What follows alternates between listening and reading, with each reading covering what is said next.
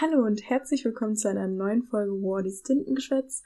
Heute wieder mit mir, Julien, und heute stelle ich euch das Buch vor Noel Wheeler von Emmy Lou. Ich hoffe, ihr genießt das Wetter genauso wie ich. Irgendwie kam ja noch ein kleiner Sommerausbruch auf einmal um die Ecke. Ich weiß nicht, wie es bei euch gewesen ist, aber hier war eigentlich schon Herbst eingeläutet. Und jetzt ist irgendwie für eine Woche nochmal der Sommer ausgebrochen, aber ich will mich nicht beschweren. Es ist sehr schön und äh, ich genieße die letzten Tage jetzt auf jeden Fall noch, weil danach, schätze ich mal, wird es dann jetzt kalt werden. So, und dann kommen wir jetzt heute auch direkt zu dem Podcast, den ihr euch anhören könnt, wenn es dann die kalten Tage kommen und ihr euch einfach nur verkriechen wollt mit einer Tasse Tee oder Kakao oder Kaffee. Dann könnt ihr euch genau diesen Podcast anhören und euch beispielsweise das schöne Buch Noel Wheeler von Emmylou vorstellen lassen. Und dazu habe ich Emily natürlich auch gefragt, ob sie mir mal fünf Fakten über sich zuschicken kann und fünf Fakten über ihr Buch Noel Wheeler. Und äh, das hat sie gemacht, freundlicherweise. Und äh, da starte ich direkt mit den fünf Fakten über sie. Der erste Fakt ist, dass beim Essen ihr mindestens einmal etwas vom Teller fällt. Das ist quasi ein Muss. Finde ich auf jeden Fall gut. Das bedeutet, dass ich nicht der einzige Mensch auf diesem Planeten bin, die ein bisschen tollpatschig ist. Der zweite Fakt ist, dass sie den Geruch von Benzin und Parkhäusern liebt. Oh mein Gott, ich dachte immer, ich bin alleine damit. Also Benzin, das mögen, glaube ich, mehrere, aber Parkhäuser liebe ich auch richtig doll. Und aus irgendeinem Grund liebe ich sogar den Geruch von Keller. Ja, ganz strange. Aber ich kann auf jeden Fall ganz doll relaten an dieser Stelle.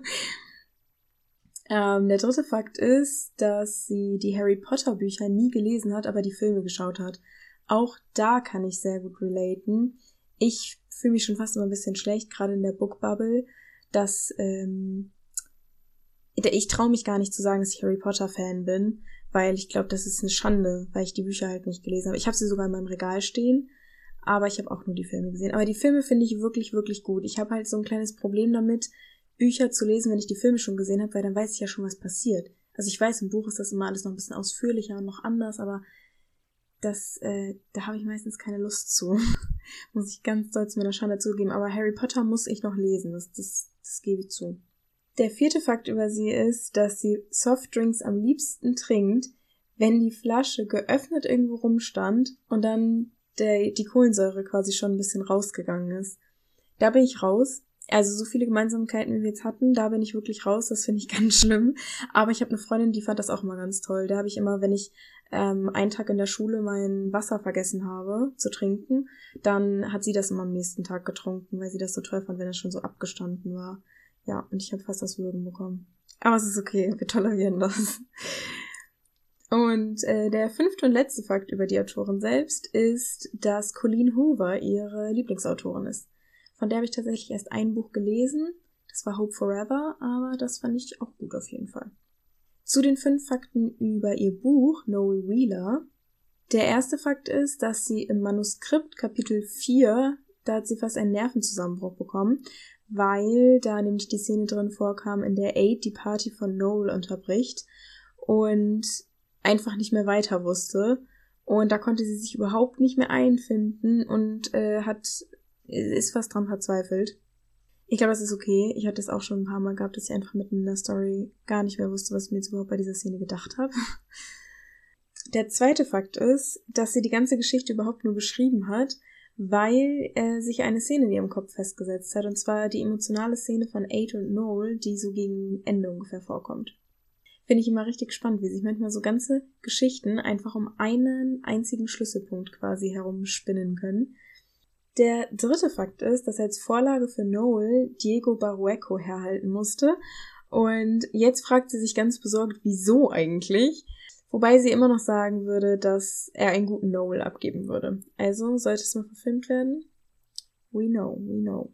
Die vorletzte Sache, die sie mir geschickt hat, ist, dass die Stadt und somit auch das komplette Setting komplett ausgedacht ist. Äh, das bedeutet, alles ist ihrer Fantasie entsprungen und nichts entspricht irgendwo einem Standort hier in der Realität. Und der letzte und fünfte Fakt ist, dass sie mit Aid eine Protagonistin erschaffen wollte, die sich nicht zu fein ist für Antworten und Fragen, sondern neugierig ist und das sagt, was sie denkt. Weil das war das, was sie an anderen Büchern oft genervt hat, dass die Protagonisten, die einfach immer die Klappe gehalten haben und somit Missverständnisse einfach immer wieder entstanden sind. Kann ich total nachvollziehen. Das habe ich auch ganz häufig in Büchern. Werden ja auch so Konflikte häufig umgangen, dass dann da. Ich habe ein Beispiel in meinem Kopf, ich werde es jetzt aber nicht aussprechen. Ähm, ich habe ein Buch gelesen, das auch ziemlich groß gehypt ist. Und äh, ich konnte den Hype leider gar nicht nachvollziehen, weil da die Konflikte immer so entstanden sind, sogar häufig, dass die Protagonistin oder der Protagonist immer direkt weggegangen ist. Also bevor überhaupt ein klärendes Gespräch stattfinden konnte oder bevor irgendwelche Fragen gestellt werden konnten, ist immer einer von beiden weggerannt. Und ähm, das vielleicht liegt es auch daran, dass ich erwachsener geworden bin und das einfach mittlerweile ein bisschen kindisch finde, aber finde ich auch immer ein bisschen schwierig. Kann ich absolut nachvollziehen. Und damit sind wir auch schon bei dem schönsten Teil von allem angekommen, finde ich immer persönlich, und zwar bei der Leseprobe. Das ist zwar auch immer das, wovor ich am nervösesten bin, weil ich natürlich alles richtig machen möchte und so vorlesen möchte, wie es den Autorinnen auch gefällt. Aber es ist auch der Teil, von dem ich finde, dass er am interessantesten ist und den ich mir immer am liebsten anhöre. Also geht's jetzt los mit der Leseprobe. Ihr Blick wird wütend und er nimmt harte Züge an. Vorsichtshalber trete ich ein paar Schritte zurück, falls sie mich schlagen möchte. Doch sie wendet sich ruckartig von mir ab und verschwindet im Schlafzimmer, knallt die Tür hinter sich zu, was mich das Gesicht verziehen lässt. Erst als sie weg ist, kann ich wieder richtig atmen. Mein Herz pocht schnell, doch je länger ich hier stehe, desto langsamer wird es. Meine Augen sehen automatisch zur Wohnungstür und ich gehe langsam auf sie zu. Meine Hände umgreifen den Türknauf, aber ich bringe es nicht über mich, die Tür zu öffnen. Langsam gleite ich an dem Eisen herunter und ziehe meine Beine hoch. Noel ist höchstwahrscheinlich schon gegangen, nachdem er den Einlauf meiner Mutter über sich ergehen lassen musste. Ich beiße auf meine Unterlippe, um dort einen Schmerz zu erzeugen. Er soll mich ablenken, um nicht zu weinen. Doch jetzt existiert diese Stille, die alles wieder auf mich einprasseln lässt. Meine Kehle wird trocken, meine Augen fangen an zu brennen und ab da weiß ich, dass es zu spät ist. Die Tränen rollen unaufhaltsam über meine Wangen. Ein Schluchzer nach dem anderen entfährt mir und ich lege meine Stirn gegen meine Knie. Mein Körper bebt und mein Gesicht ist klitschnass von den Tränen. Wieso geht so viel schief in letzter Zeit? Eight? Ruckartig hebe ich den Kopf. Das war Noel, ohne Frage.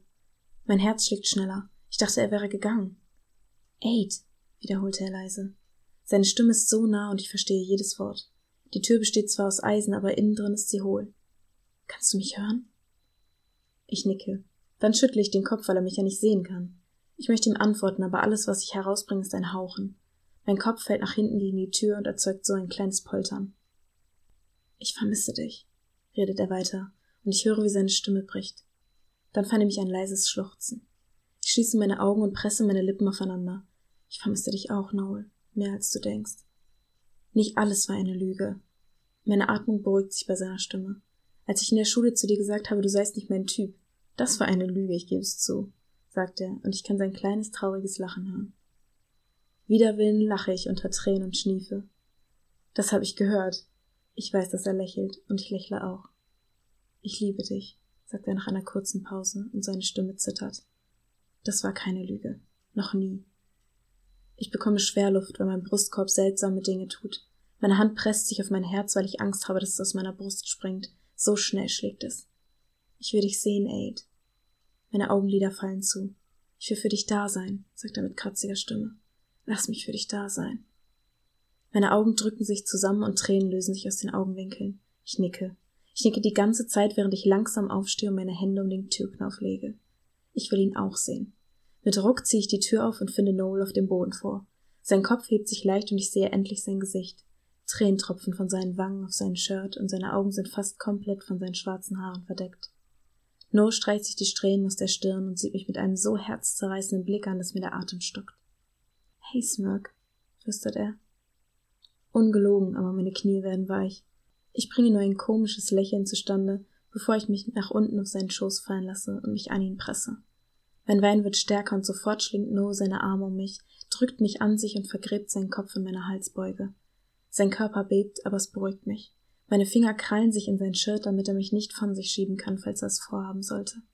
So sitzen wir gefühlte Stunden, halten uns einfach nur fest und lauschen der Atmung des anderen. Irgendwann hat sich mein Körper so weit beruhigt, dass ich keine Schnappatmung mehr machen muss. Hey, flüstere ich dann zurück, was mir ein leises melodisches Lachen entlockt. Hey, wiederholte er. Was? Aria hat mir das mit deinen Eltern gesagt, unterbricht er mich sanft. Schluckend nicke ich. Erzähl es mir, fordere ich ihn dann leise auf. Noel spannt sich an und sein Atem entweicht ihm schwer. Erzähl mir deine Geschichte, Noel Wheeler. Was willst du denn wissen? fragt er nach einiger Zeit und sieht neben mir auf den Boden. Das, was dich drei Jahre deines Lebens gekostet hat, erwidere ich und wische meine getrockneten Tränen weg. Noel seufzt, schließt die Augen, lehnt sich nach hinten und positioniert mich leicht um, damit es gemütlicher ist. Okay, murmelt er. Und das war's auch schon mit der Leseprobe. Ich hoffe, es hat euch gefallen. Ich hoffe, dir, Emmy, hat's auch gefallen. Und ich denke und hoffe natürlich, dass es euch Spaß gemacht hat und es euch neugierig auf die Story gemacht hat. Und dass ihr euch jetzt ganz schnell an die Laptops setzen werdet und das Buch bestellen werdet. In diesem Sinne, genießt hoffentlich das schöne Wetter heute noch. Ich weiß natürlich nicht ganz genau, wie es jetzt am Wochenende wird, aber ich gehe davon aus, dass es auch noch schön ist. Und hört vielleicht den Podcast, wenn ihr draußen schön spazieren geht. In diesem Sinne, bis demnächst.